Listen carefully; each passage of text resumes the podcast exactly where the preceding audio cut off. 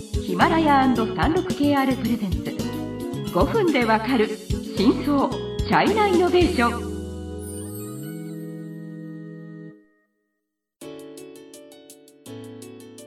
皆さんこんにちは。36KR ジャパンの委員です。はい、日本経済新聞の山田です。はい、えっ、と今回はえー、と生活関連サービス大手のメイトワンシリーズの4回目ですね。はい。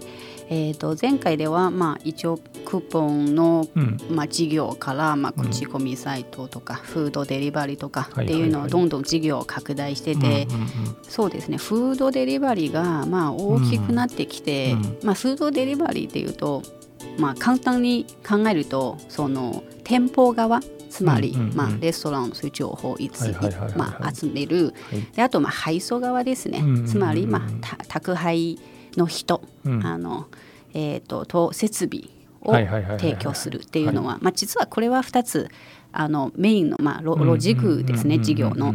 うん、でまあ、えー、とフードデリバリーは今メイトワンの市場シェアはだいたい6割なんですよ。うん。でアリババのウールマはだいたい3割、うん残り1割はまあ他の会社なんですけど、はいえー、とだからまあフードバリだけではなく、うん。まあ、今はどちらかというとちょっと物流サービス全般のそういうことをこうやり始めたんですね。はい。今あの中国全土で多分一番密度、まあ、広範囲のネットワークを今メイトワンが持っています。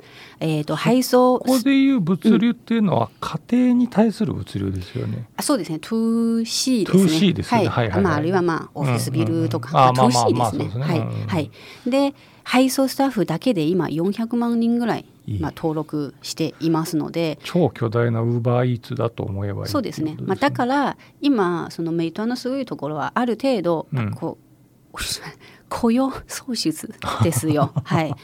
それは立派なことですが。あの本当にね、まあ、リアルな話例えば今まで、うん。フォスコ、うんあのまあ、フッシュ館の工場でこう働いてる人が、えっと、風習館はね本日本語で言う日本語で言うとっていうか本杯ですね。はい、のあの、まあうん。アップル iPhone の組み立て工場、結構ハードな環境で、うん。まあ、黙々仕事するんじゃないですか、うん。あと給料もある程度、まあ、決まってて、まあね。あんまり儲からない。でもこのメイトワンのおかげで結構まあ出稼ぎの、そうですね、うんつまり出稼ぎの農村の人って昔は工場で働けたんですけどつまりその中国が生産地点として本当にいいのかっていう疑問もやや出始める中そのそんなにこう工場労働者っていうのがいい仕事ではなくなった時に例えば北京上海に出稼ぎに来るとうん。バイクが運転できれば、そうです。まあしまあ極端に言うと自転車、うんまあ、足、うん。あ れば、走って歩くのは ちょっと無理だと思いますけど、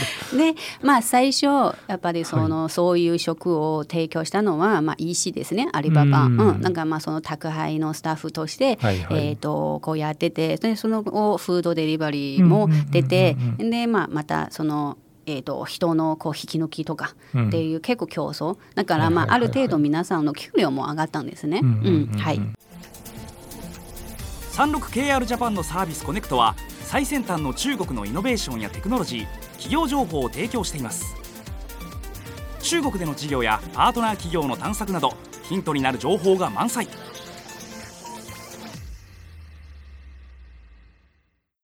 えーとえーあとまあ中国の2800の都市でじゃあサービスを展開していますので、うんうんうんうん、だから今フードだけじゃなくて、まあ、先ほど先ほどまあ前回も言ったように、まあ、生鮮食品とかスーパーマーケットとかうん。本や花屋とか、本当にいろんな小売りの店と提携して、うん。あの商品をまあ届ける係何百万のそういう商品をもう全部届けるっていうようなサービスを展開しています。はい。うんでそれはまあメインななんかそのデリバリー系、うん。物流系のそのサービスであと口コミサイトの一環としてはまあえーと前回も紹介したように今レストランとか映画館とかホテルとか航空券の予約とかも今できるようになってるんですね。ここのサービスは割と,、えー、と一応利益益率は高い今、うん割合はまだ低いんですけど、うんうんうん今後やっぱり重点を入れたいそういうサービスです。うんやっぱり配送サービスっていうのは結構人を使うんじゃないですか。まあ、人件費がかかるのは間違いないわなそうです。まあやっぱりここまでの膨大の人を抱えると、はいまあ利益率がすごい高くなるあと、まあ、管理もめんどことはくさいですよねそうです。本当にそうです。んだからまあ利益率は低いのままっていうような感じですね。うん。であとはさらにまあ一応こう関連総合関連サービスっていうところでまたモビリティサービスも始めたんですよ。あーそれもまたあのモビリティサービスライドシェアって言ったらはいはい中国はまあ DD っていうのがまああります。うんうんうんで DD ももちろん今一番市場のシェアが高いんですけど面白いのはこのワンシンと DD の CEO の陳ウェイ、うん。うん、実は結構親友というか仲が近いんですよ。まさにこのワンシンがモビリティサービスに参入するとはって。うん。TD の創業者も思いがけもなかったんですよ。うん。中国経済のさまざまな業界や企業紹介最新のイノベーションやテクノロジーを徹底解説。5分でわかる真相チャイナイノベーション。この番組の最新のエピソードはヒマラヤで配信中今すぐヒマラヤのアプリをダウンロードして要チェック。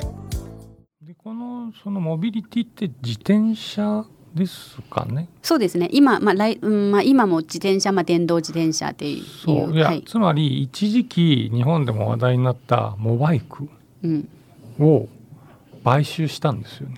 あそうですね。はい。やっぱりそのまあそのデリバリーフードの戦いとかえーとクーポンサイトの戦いの時と同じうんくやっぱりその弱くなったその方を買収するっていうのが はい。